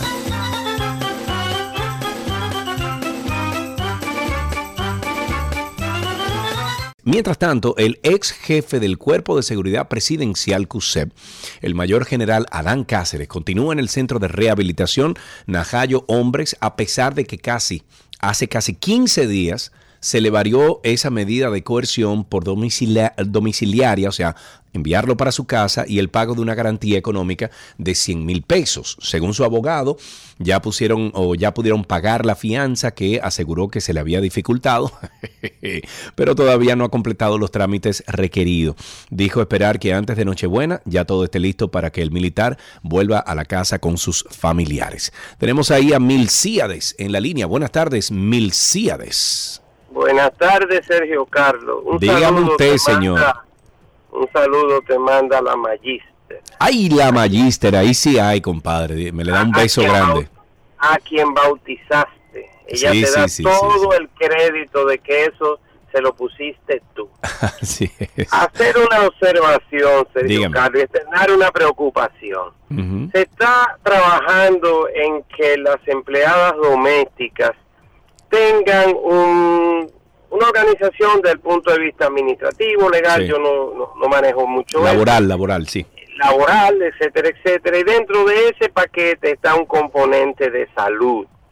Hoy es conocido que las domésticas van a recibir y van a entrar dentro de una categoría que se llama contributivo subsidiado. Y ahí viene mi preocupación. Mm. Eh, siendo empleadas domésticas, que son personas que probablemente no tengan una gran, bueno, los ciudadanos que pagamos el contributivo valemos poco para muchas ARS, si no es para casi todas.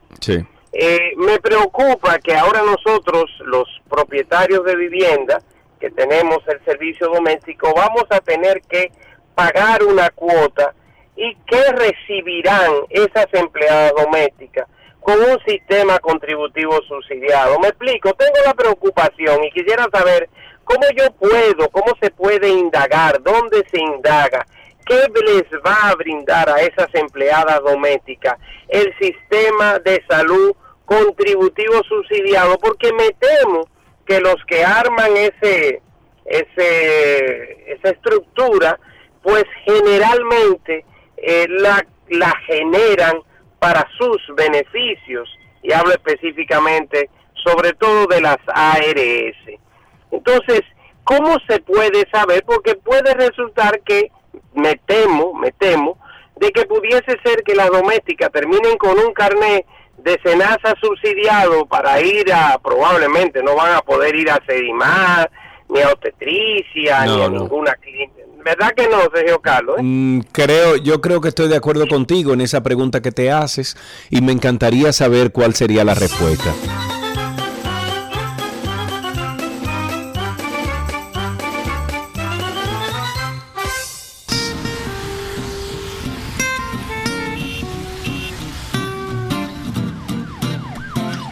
Todo lo que quieres está en dos.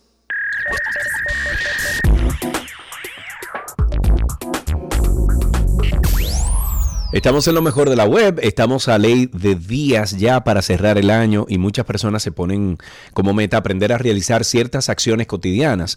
Dentro de ellas está, por ejemplo, conducir. Por eso compartiremos con ustedes en el día de hoy cinco aplicaciones que pueden ayudarte a aprender a conducir y que servirán como un repaso en lo que llega la oportunidad de aplicar al examen de manejo. Por ejemplo, tenemos Simulador de Carros. Esta aplicación es una academia de manejo virtual y portátil. A pesar de ser un juego, posee todas las normas y reglas de conducir que un conductor debe conocer y respetar. Se llama simulador de carros.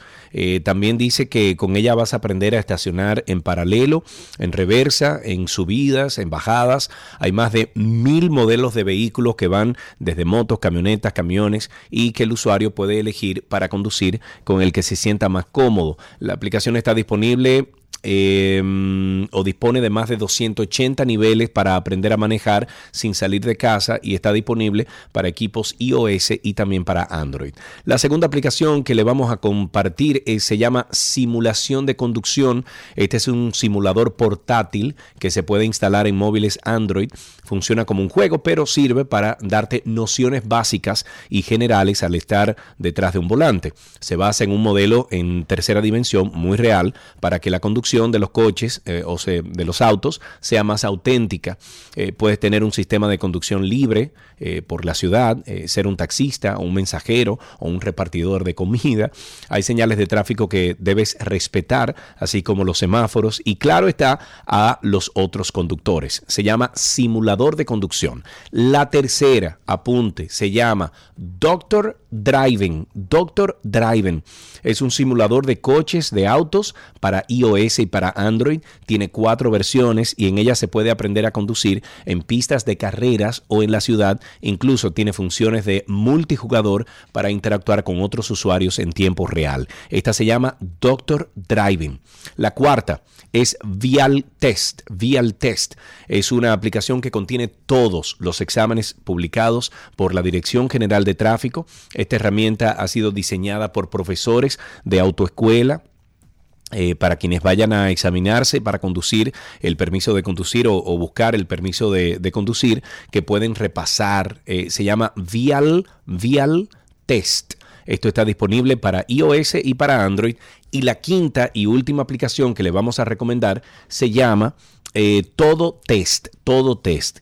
Eh, es una de las aplicaciones más conocidas por los usuarios. La plataforma cuenta con más de 1.200 pruebas tipo test de autoescuela para que los usuarios puedan mejorar sus conocimientos sobre conducción y normas de tráfico. Se pueden realizar test de diversos permisos, entre ellos permiso de turismo, permiso de motocicletas, permisos de camiones y la aplicación está disponible para Android y para iOS. Todo esto usted lo puede encontrar si entra a 12y2.com, 12y2.com, ahí hay más de 14 años de información que hemos, eh, que hemos alimentado, con el que hemos alimentado esta página, 12y2.com, ahí usted va a conseguir estas cinco aplicaciones para, el, para un, un manejo mejor o un aprendizaje. Si tú tienes, por ejemplo, un hijo adolescente que ya casi casi va a tomar el volante, emburuje lo primero con esas cinco aplicaciones, que aprenda las nociones teóricamente y, en práctica virtual de cómo se maneja y luego entonces usted lo lleva a un parqueo y lo comienza a enseñar. Eh, estas cinco aplicaciones están disponibles en 12y2.com.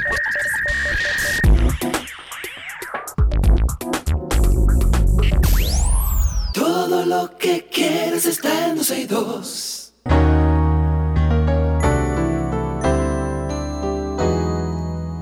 Hablemos entonces de medicina. Tenemos como siempre a nuestra queridísima doctora Yori A. Roque Jiménez. Ella pertenece a Infecto Team, Infecto Team en redes sociales. Ella es infectóloga e internista y siempre nos trae las últimas actualizaciones del mundo de la medicina. Eh, Yori también acepta llamadas y preguntas a través del 829-236-9856. Doctora, ¿cómo está usted? Yo pensé que ibas a dar mi número y que todo el mundo iba a comenzar a llamarme. no, no, no. tranquila, tranquila. Claro, aceptamos llamadas aquí en el segmento, doctora. Aquí estoy, sí, como siempre. Muy bien. Mary Crica, doctora, que viene por ahí ya la noche buena. Ya estamos, así es, preparándonos. Así mismo es. Bueno, ya se sabe, doctora, vi en las noticias el por qué algunas personas eh, eh, pierden el sentido del olfato y del sentido de, del, eh, sí, del olfato y, y, del gusto, después del COVID. ¿Por qué?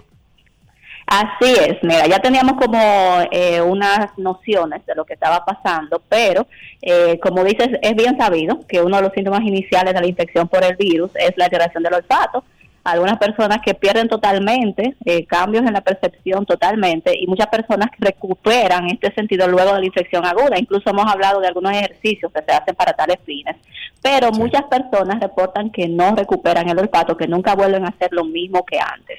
Entonces, yo soy uno de esos, yo me me ha dado COVID dos veces, que yo sepa, y yo, aunque aunque yo tengo mi sentido de gusto y olfato, ah, o sea, funcionando, siento que no es igual que antes que no es igual, pues mira, que lo que voy a decir ahora puede explicar en parte todo esto. Es un nuevo estudio que fue publicado en la revista Science Translational Medicine, y allí científicos en Harvard y en la Universidad de San Diego analizaron muestras de células de las narices, eh, células epiteliales procedentes de 24 biopsias. En esas 24 muestras habían nueve pacientes con pérdida persistente del olfato ellos pudieron encontrar que había una infiltración, es como que se entró eh, en las células eh, claves en el sistema inmunitario, el virus en sí, unas células llamadas células T que participan en una respuesta inflamatoria de ese tejido de la nariz, eh, justamente en el lugar donde se encuentran las células nerviosas del olfato. Eso más o menos eh, es lo que explica que se haya persistido luego de la infección y hace que un gran número de neuronas sensoriales olfativas, o sea, que, que debe con la sensibilidad del olfato, se haya reducido posiblemente a ese daño que he explicado y por ende causa una inflamación persistente. Esto eh, los científicos quedaron muy sorprendidos porque todo eso, yo sé que parece chino, pero es algo, una base que se explica, o en base explica muchas de las cosas que pasan autoinmunes, o sea, procesos autoinmunitarios como el lupus y demás, eh, que se explican más o menos con esa misma base. Estamos hablando de que el COVID, que teníamos como esa idea de que tenía una relación con el sistema inmune, sí, ahí ya queda demostrado que sí, que hay un proceso autoinmune en la nariz que entonces produce esa pérdida del olfato. Ok, pero entonces habría forma de, con alguna medicina, algún proceso, revertir entonces eso o no quedamos así? Bueno, yo pienso que hay que darle seguimiento a esto, porque como te menciono, muchas de las enfermedades autoinmunes tienen su, su medicamento, tienen su tratamiento con el cual se controla la enfermedad, incluso se puede frenar por cierto tiempo, pero hay cosas que no pueden recuperarse totalmente. Entonces yo pienso que con este nuevo estudio eh, será la base para ver más o menos qué cosas pudieran hacer ya dirigidas específicamente a esos linfocitos T y ver si se puede entonces eh, tratar eh, de recuperar el olfato en esas personas que la tienen totalmente perdida. Entendido. Si tienen preguntas, 829-236-9856, 829-236-9856 es el teléfono aquí en 12 y 2. La doctora Yoria Roque Jiménez está con nosotros y estamos hablando de las actualizaciones del mundo de la medicina en esta semana. Eh, hay unas noticias muy buenas, eh, doctora, con células madres placentarias. ¿De qué se trata esto? Pues muy alentadoras. Eh, aquello de guardar. Doctora, la estoy perdiendo. No sé si se puede acercar a una ventana para poderla escuchar mejor, pero la estoy perdiendo. Cuéntenos entonces, desde, desde la A, cuéntenos. Sí, le escucho ahí. Decía que es una noticia alentadora. Eh, un profesor llamado Máximo Caputo en la Fundación Británica del Corazón lideró un equipo que desarrolló una clase de andamio a partir de células madres placentarias para reparar defectos congénitos en el corazón de un bebé. Escucha esto. Este era un bebé que ahora tiene dos años, pero que nació con varios problemas congénitos en el corazoncito, incluyendo malformaciones de los grandes vasos. Fue sometido a cirugía de corazón abierto a los cuatro días de haber nacido, pero esa cirugía no tuvo los resultados esperados. Entonces ya incluso hablan de que los padres estaban ya eh, esperando lo peor, pero dos semanas después el equipo del profesor Caputo inyectó como si fuera un trial, un ensayo, ¿verdad? Eso fue como la última, vamos a hacer este Sí, eh, vamos a decir que el último recurso que, que tenía. Exacto, pues eh, boom, inyectó células de un banco placentario al músculo cardíaco del bebé y estas crecieron en el tejido del bebé y regeneraron al músculo dañado. El bebé finalmente se despachó del hospital y ahora lo describen como un niño feliz creciendo normalmente.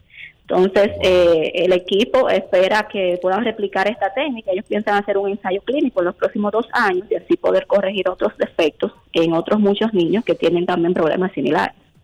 O sea, estamos hablando desde labios, eh, ¿cómo que se llaman? Los labios... Eh, labios leporinos y demás. Leporinos y todo eso, porque eso es tejido al final. Sí, es tejido. Y, si tú ves la noticia, es súper chulo. Te, te, gustaría muchísimo porque hicieron una impresión. Sabes que ahora hacen bioimpresiones de este andamio y eso fue lo que colocaron como un parche en el tejido del, corazón del bebé y esto produjo que se regenerara. O sea, algo muy novedoso y que si sigue resultando, eh, realmente va a ser eh, de mucho beneficio para todo el mundo. Qué bueno.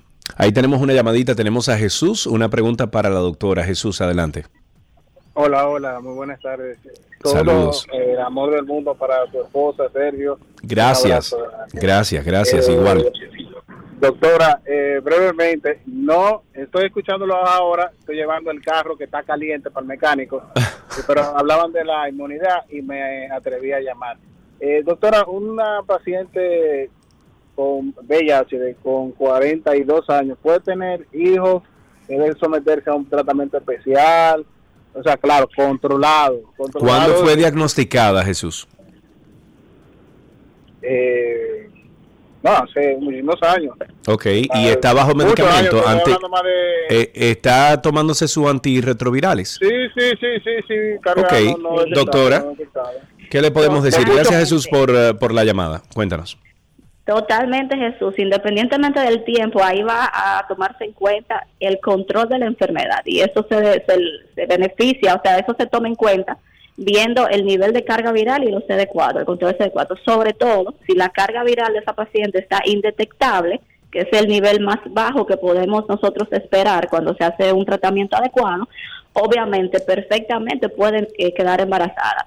Se hace obviamente un seguimiento, se hace una preparación, pero eso es siempre, eso es lo único que debe tener, o sea, carga viral indetectable su conteo de CD4 eh, eh, adecuados por encima de 350 células y todo el seguimiento del lugar, tanto por un equipo de infectología, infectología pediátrica que reciba ese bebé, pero el riesgo es muy mínimo cuando se logra conseguir esa meta. Ok, ¿usted tiene algunas recomendaciones para Nochebuena? Me encantaría saber cuáles son, doctoras. Pues son muchas, serio.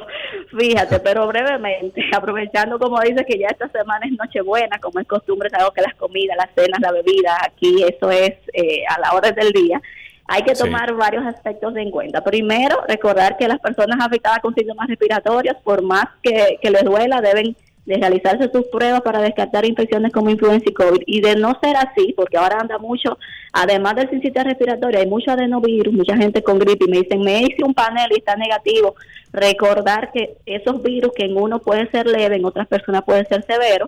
Entonces, eh, si no puedes mantenerse aislado, por lo menos el uso de las mascarillas es válido aún en espacios abiertos sobre todo si está tosiendo la persona.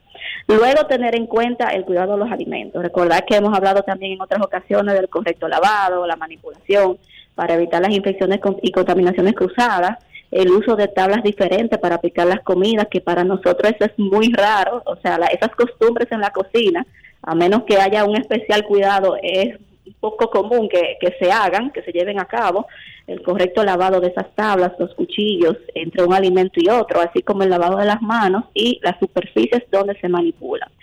Tener en cuenta los síntomas característicos de las intoxicaciones alimentarias. Náuseas, vómitos, dolor abdominal y por supuesto las evacuaciones diarreicas. Pero ojo, yo creo que esto es una de las principales cosas para tener en cuenta. Uno cuando tiene esos síntomas va a la farmacia, compra o algo para quitar la diarrea o compra un antibiótico. Y aquí lo recomendable es hacer un reposo gástrico, es decir, es decir, no comer nada, por lo menos 24 horas, mantenerse hidratado, un suero de rehidratación oral, si se presentan esos síntomas. Eh, y si se trata de una intoxicación por toxinas, eso será suficiente para tratar ese cuadro. O sea, una vez se elimine esa toxina, ya no va a haber ninguna consecuencia. Tener pendiente que si se presenta fiebre, ahí sí ameritaría una evaluación para valorar si necesita un tratamiento antibiótico, pero hay que evitar automedicarse porque, por ejemplo, los antidiarreicos muchas veces llevan a complicaciones, cosas tan, tan eh, fuertes o severas como una que se llama megacolon tóxico, que así como es de raro su nombre, también es de complicado su tratamiento.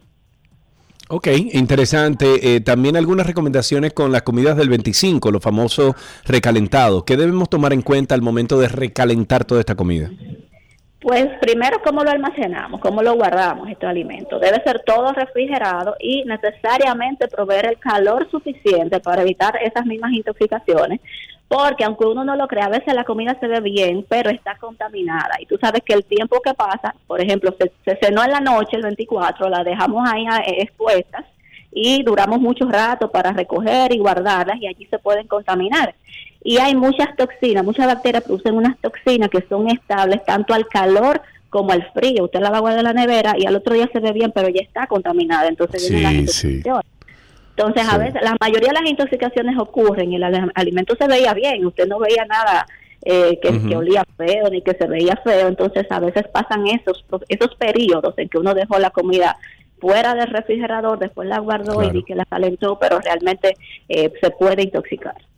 No, y no solamente eso, señores, que si ustedes calientan, vamos a suponer, hoy es 24, cenamos, metemos la comida en el refrigerador, mañana la sacamos, calentamos todo, cogemos una partecita y metemos en la nevera, eso no se hace. Usted solamente puede recalentar la parte, ¿ok? La parte que usted se va a comer ese día, pero no esté que recalentando todo el plato para luego enfriarlo de nuevo. No, así no, así no. Doctora, le deseamos una feliz noche nueva para usted y su recua de muchacho y su esposo y toda su familia, ¿de acuerdo? Igual para ustedes, Sergio, que sigan eh, las cosas bien para, para Gaby. Amén. Amén, amén. Sí, sí, sí, sigue en pronta recuperación. Doctora, un beso muy grande, felicidades en estas Navidades. Eh, ustedes estuvieron escuchando la voz de nuestra queridísima doctora Yori Roque Jiménez. Ella pertenece a Infecto Team, Infecto Team en redes sociales. Ella es infectóloga e internista eh, y siempre nos actualiza con el mundo de, de, la medicina y las actualizaciones del mundo de la medicina. Hasta aquí, Medicina en 12 y 2.